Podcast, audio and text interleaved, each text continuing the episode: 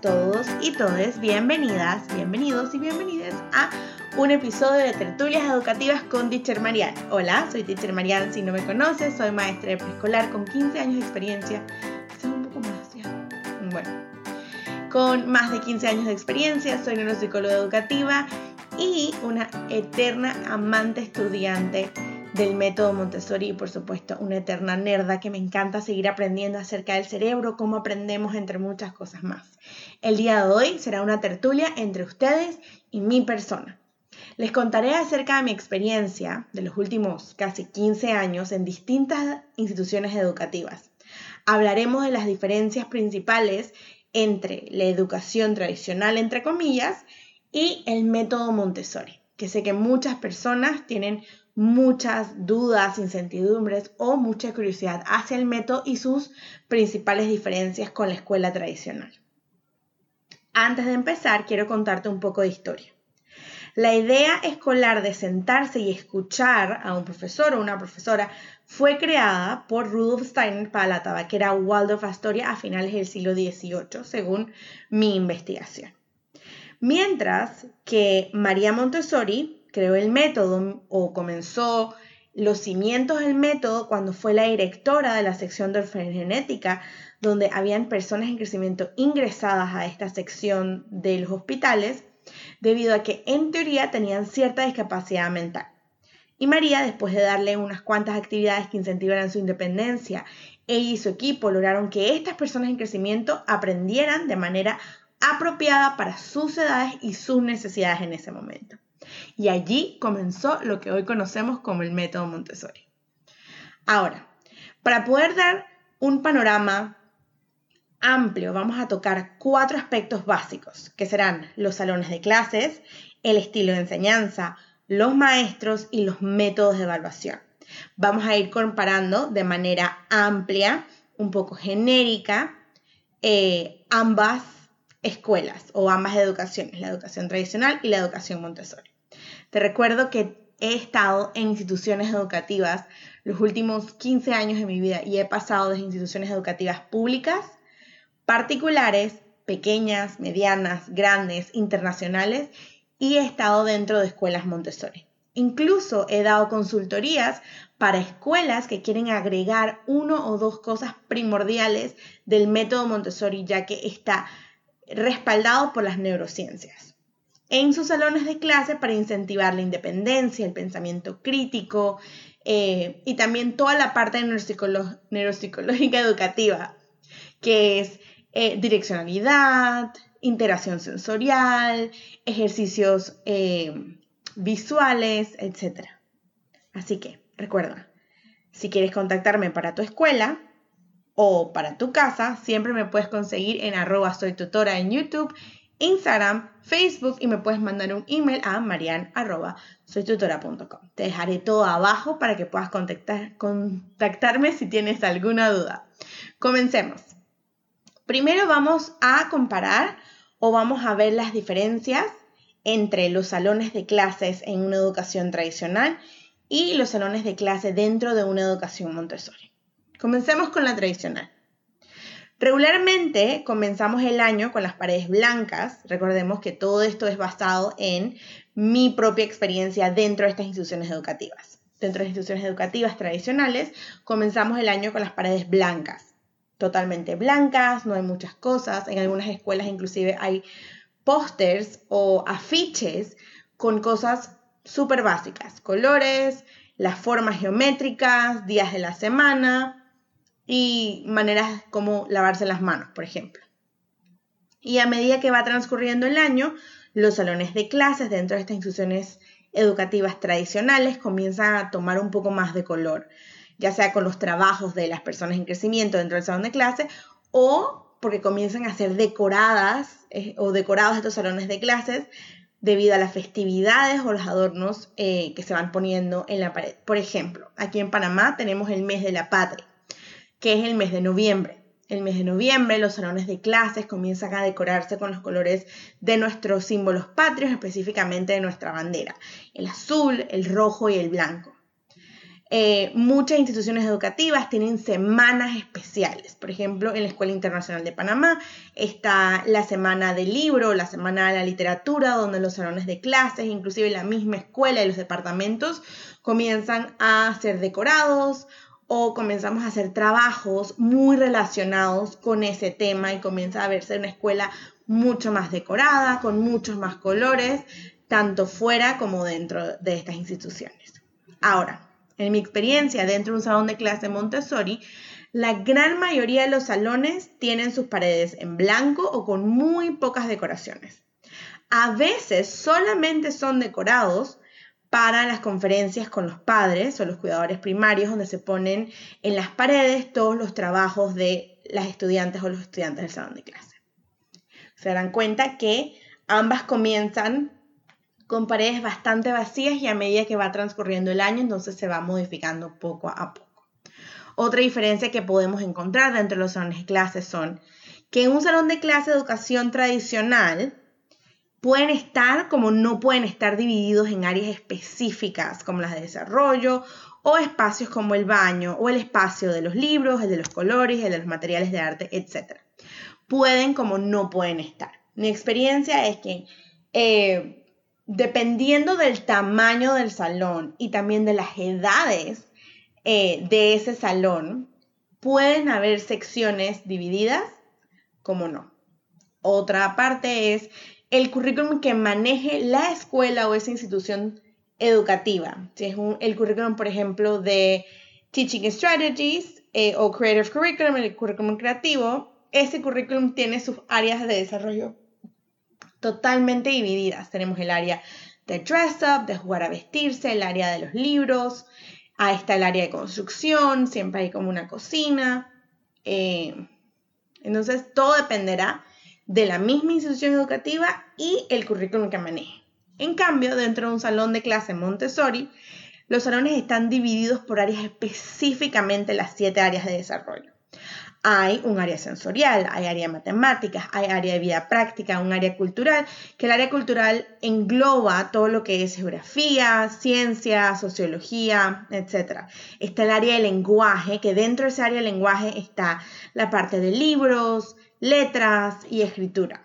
O sea, lenguaje, adquisición de lenguaje y de escribir también. Y está el área creativa, que es el área como de vestirse, jugar a la cocina, pero en la parte más importante o la que ocupa mucho más espacio dentro de un salón Montessori, en mi experiencia, o probablemente sea la parte de vía práctica, ya que tenemos que tener un faucet, eh, un lavamanos cerca. Otra diferencia es que dentro de la educación tradicional realmente hay muchas mesas, hay bastantes mesas y por lo general miran hacia un solo lado, en este caso hacia donde esté el maestro o la maestra de ese salón. En algunas ocasiones, dependiendo del currículum, como ya lo mencioné antes, las mesas pueden estar en pequeños clusters o pequeños grupitos en ciertas áreas. Por ejemplo, el currículum creativo. Puede haber mesas en el área de construcción o en el área de escritura. Sin embargo, en los salones Montessori hay mesas, claro que sí. Eh, pero el espacio en el piso es superior a la cantidad de mesas o el espacio que las mesas tienen dentro de estos salones, ya que estas mesas son eh, normalmente de madera, pero son pueden ser movidas dependiendo de las necesidades de las y los estudiantes y las actividades que las requieran. Pero definitivamente hay un esquema un poco más flexible en cuanto a mesas dentro de un salón Montessori versus un salón de educación tradicional. Continuamos con los salones de clases. Esta vez vamos a hablar acerca de los materiales. Los materiales pueden variar según el estrato social en que se encuentra la institución educativa, pero mayormente son de plástico o de madera. En cambio, en una educación Montessori, en una escuela que esté certificada, en una escuela que, que sea una escuela Montessori donde todos sus maestros son Montessori, probablemente veamos en esos salones de clase una mezcla de materiales mayormente naturales, como madera, tela, vidrio, cerámicas y algunas veces plásticos. Sí, dije vidrio y cerámica. Y sí, se comienzan a trabajar con estos materiales de edades muy tempranas, porque y uno puede pensar, pero es que les va a pasar algo o se pueden romper. Claro, es parte del proceso y es por eso que los adultos siempre están involucrados a manera de guías dentro de los salones Montessori. Pero más que todo es un trabajo de integración sensorial. Una tela o un plástico no pesa lo mismo que puede pesar un facito o un, una tetera, una mini tetera de cerámica. Entonces ahí estamos trabajando a nivel sensorial esas conexiones directas con el cerebro para poder ver, eh, para poder comenzar a desarrollar este vocabulario muscular de cierta manera. Ahora pasemos al estilo de enseñanza. En una escuela tradicional puede variar entre los distintos currículos manejados en las instituciones educativas, claro.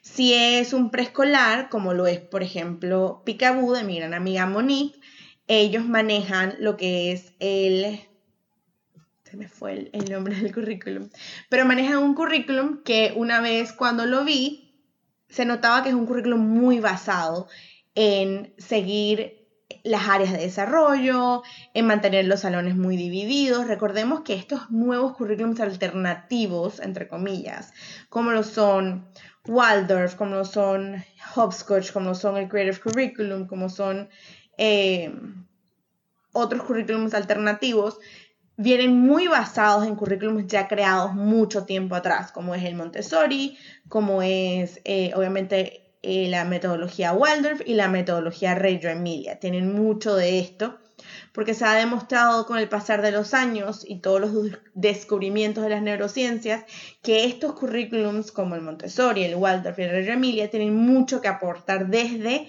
la ciencia hacia una educación que sea más eh, más dada a brindar espacios de inteligencia emocional o de aprendizaje emocional y de estímulos eh, neuropsicológicos, un poco más de neuroeducación. Ahora, pueden existir prácticas donde las personas en crecimiento sean o estén más involucradas o incluso incentivadas a tomar sus propias decisiones, siempre dentro de los límites de lo planeado por él o por la adulta, en este caso, y otras veces estos espacios pueden ser muy limitados. Esto seguimos hablando de la educación tradicional. Hay espacios, again, nuevamente, todo dependerá del currículum, todo dependerá de la escuela, como no puede haber espacios para que estas personas en crecimiento puedan experimentar de cierta manera. En cambio, en mi experiencia dentro de la educación Montessori, es un estilo de enseñanza que es más guiado por las personas en crecimiento que participan dentro de los salones de clases donde se busca que ellas y ellos tomen sus propias decisiones, siempre respetando sus tiempos y procesos de exploración. La mejor manera en que yo he encontrado, o la mejor analogía para explicar lo que es la educación Montessori o el estilo de enseñanza Montessori es una ameba. Sí, sé que es un poco extraño y dirán, es que Marian, pero ¿what? Eh, pero pensémoslo así, una ameba es una estructura unicelular si no me equivoco, que es flexible. Ella se mueve y ella va por allí, pero ella decide qué es lo que entra y sale de ella. De eso se trata la educación Montessori. Hay un límite que ponen las guías y los guías dentro de sus salones de clases. Sin embargo, el niño está invitado o la persona en crecimiento está invitada a explorar esos límites, a ver hasta dónde puede llegar, a hacerse las preguntas correctas, a um, bounce back ideas, a decir ideas con su guía en ese momento o con otra persona en crecimiento que sea un poco más grande. Eh, sus ideas y comenzar a pensar fuera de la caja y tener pensamiento crítico. Entonces, es un tipo de educación donde se incentiva a que la persona en crecimiento tome las riendas de su aprendizaje, siempre y cuando, recuerden, no es libertinaje. En Montessori hay límites y los límites son delimitados desde el día uno, pero hay una oportunidad de exploración que siento que puede, como no puede faltar dentro eh, de las escuelas tradicionales, porque nuevamente todo dependerá de las maestras y los maestros dentro de, las dentro de la educación tradicional o dentro de esas instituciones educativas que manejan o se rigen por currículums o ideas tradicionalistas, entre comillas. Volvemos a la educación tradicional, algo que dentro de este sistema tradicional que quizás no se toca mucho o no se toca a fondo es la inteligencia emocional y su lenguaje.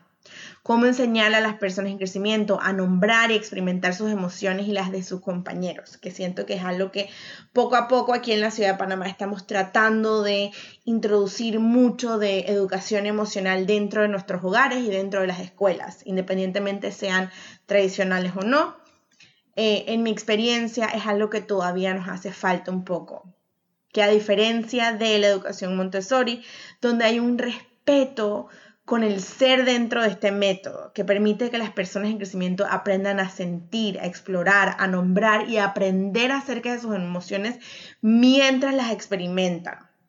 El método Montessori me recuerda mucho a mí lo que es la disciplina consciente, que es una disciplina que se trata o se basa en ciencias, en el cerebro, en lo que pasa en las distintas etapas en darle a los padres herramientas de escuchar a sus personas en crecimiento antes de reaccionar. Es más, su lema dentro de disciplina consciente es conexión antes de corrección, que siento que es algo que yo aprendí dentro de mi experiencia como maestra Montessori o dentro de mi experiencia en la educación Montessori.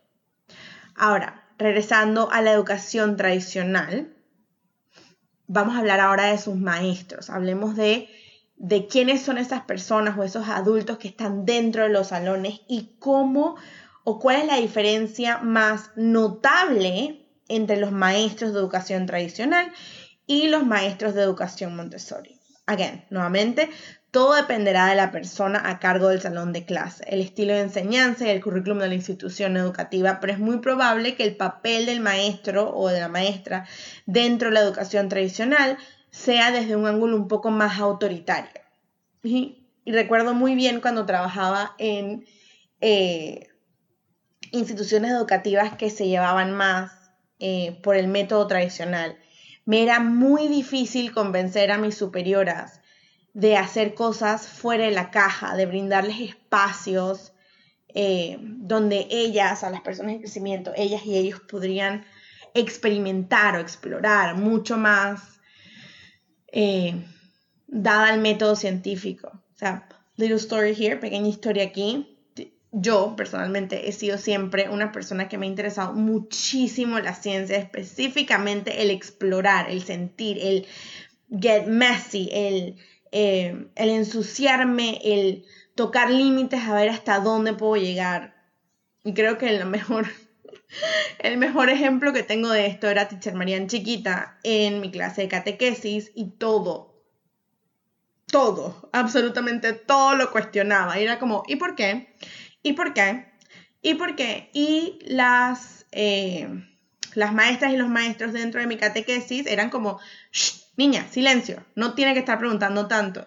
Y era algo que a mí me frustraba de sobremanera. Y al momento de llegar a ser yo una maestra dentro de un salón de clase propio, era algo en lo que yo trabajaba mucho, en invitar estas preguntas, en, en escuchar a las personas en crecimiento, que muchas veces mis superiores no estaban muy de acuerdo con eso, pero años después encontré el método Montessori y dije, oh, wow, he llegado al motherland, he llegado aquí, esto es lo que yo quería porque el método Montessori eh, de sí requiere que los adultos o las adultas que se conviertan en guías tengan un approach mucho más integral y mucho más holístico. Esto da como resultado que en lugar de maestras o maestros tengamos guías dentro de las clases Montessori. Somos guías, no somos autoridades, somos...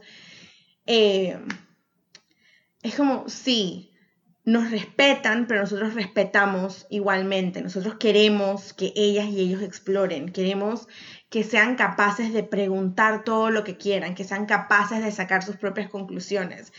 Eh, y al mismo tiempo que sean capaces de conectar con sus emociones, conectar con sus necesidades eh, a nivel holístico, no solamente a nivel de desarrollo eh, motor o de lenguaje, sino también a nivel de desarrollo social, a nivel de desarrollo emocional, a nivel de desarrollo.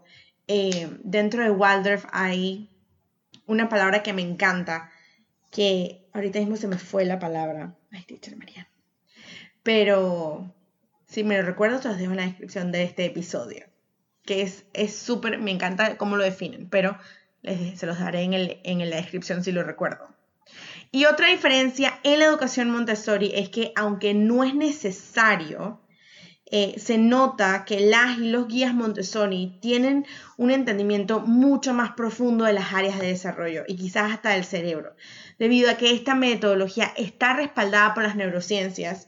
Eh, recuerdo muy bien que cuando fui a certificarme a Canadá hace un par de años, que tengo que regresar a certificarme, mis teachers, y again, siempre he sido una persona de preguntar absolutamente todo.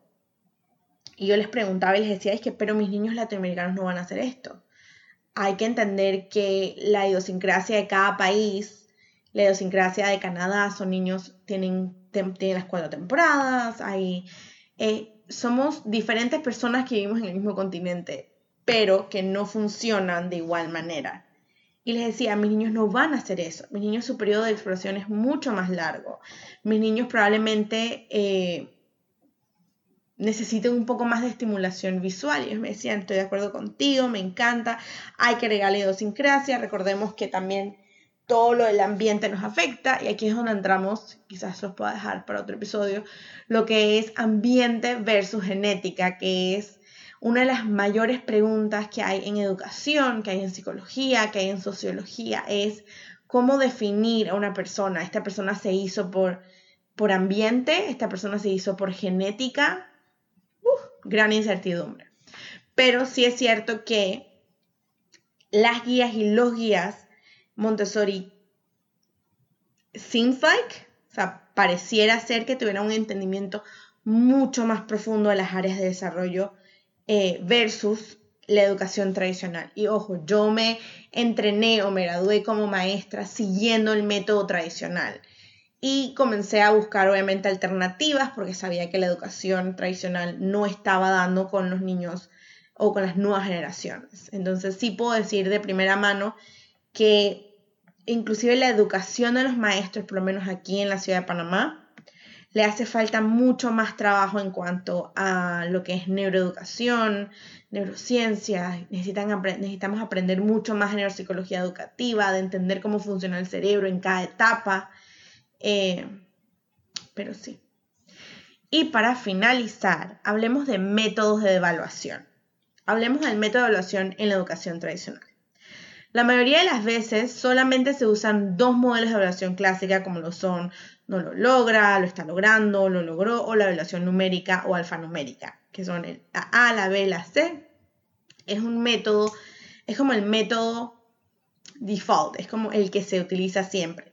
En las escuelas eh, preescolares normalmente se utiliza el no lo logra aún, lo está logrando, lo logra y a partir de primer grado entonces comenzamos con lo que son las evaluaciones numéricas. Aquí en Panamá eh, evaluamos del 1 al 5 en la gran mayoría de las escuelas, en otras escuelas un poco más grandes, de repente en las internacionales o en las particulares, eh, evalúan de acuerdo a alfanuméricos de la A, creo que hasta la F, eso lo modernizaron cuando yo salí de la escuela, así que no estoy muy segura y mi área es preescolar, entonces eh, no sé cómo estén evaluando ahorita mismo a los niños de primaria a partir de segundo grado. En cambio, en el método Montessori es escalonado, al igual que la manera en que se enseña, se enseña, se va por niveles. Entonces, es como la diferencia primordial. En la educación tradicional, en preescolar, se puede utilizar observaciones, lo cual es súper bueno para determinar dónde está cada persona en crecimiento. Sin embargo, en Montessori se toma el tiempo de exploración como una observación base para ver de dónde parte esa persona en crecimiento en específico. Otra manera en que se puede diferir o puede diferenciarse la educación tradicional en sus métodos de evaluación y la educación Montessori es que muchas veces se evalúa a través de pruebas orales o escritas o proyectos acerca de los temas, ya sean maquetas, sean poesías, sean exámenes, eh, ya sean verbales o escritos. Eh, y en otras ocasiones se evalúa basado en observación y en preguntas abiertas. Pero en la educación Montessori se hacen las tres preguntas para evaluar, que son esto es, y les voy a poner un ejemplo. Y esto es una manera de enseñar y de evaluar al mismo tiempo. Supongamos que tenemos un Lego rojo en nuestra mano y vamos a decir lo siguiente. Esto es, vamos a comenzar con el color, que es lo más básico. Esto es rojo. Rojo. Ahora le decimos al niño, muéstrame rojo. El niño puede tocar el rojo, puede ir a buscar algo rojo, se puede hacer jugando inclusive. Y finalmente la siguiente etapa, la siguiente etapa de evaluación o de, escalado en enseñar o evaluar es cuál es, dónde está. Entonces, esto es rojo, muéstrame rojo, ¿cuál es el rojo? ¿O dónde está el rojo? Obviamente aquí comenzamos con solamente una tableta. En Montessori se utilizan las tabletas de colores. Entonces son como estas pequeñas tabletitas y las pueden hacer en casa. Es súper sencillo. Van a su ferretería más cercana, a un lugar donde vendan pinturas, pinturas de, pintar casas, y toman las muestras de colores y solamente las cortan, las podemos eh, laminar y podemos hacer el mismo trabajo. Esto es rojo. Rojo y pueden hacerlo en todos los idiomas que quieran. This is red. This is red. Red. This is red. Show me red. Muéstrame rojo. Muéstrame rojo. Which one is red? Cuando le decimos muéstrame rojo, ya tenemos que haber introducido, bueno, la primera, como la primera pasada es todo rojo y se hace varias veces. La segunda pasada, entonces ponemos una cosa adicional además del rojo para que tenga que diferenciar, por favor, un color totalmente lo contrario en el espectro de colores, en este caso sería azul, so show me red, enséñame rojo. Y por último, ¿cuál es el rojo? Which one is red? Where is the red? o dónde está el rojo. Eh, y aquí podemos jugarlo inclusive, podemos jugar I spy with my big brown eyes, que es la versión en inglés de veo, veo con mis ojos marrones, algo rojo. Y vamos y corremos, o la persona en crecimiento corre a buscar algo rojo. Ahora, algo que a mí me encantó una vez comencé a trabajar dentro de, una, dentro de un preescolar Montessori fue el triángulo, en este caso yo lo modifiqué para mi salón, eh, que fue el rectángulo. Es una, un recordatorio visual de dónde está la persona en crecimiento en su aprendizaje.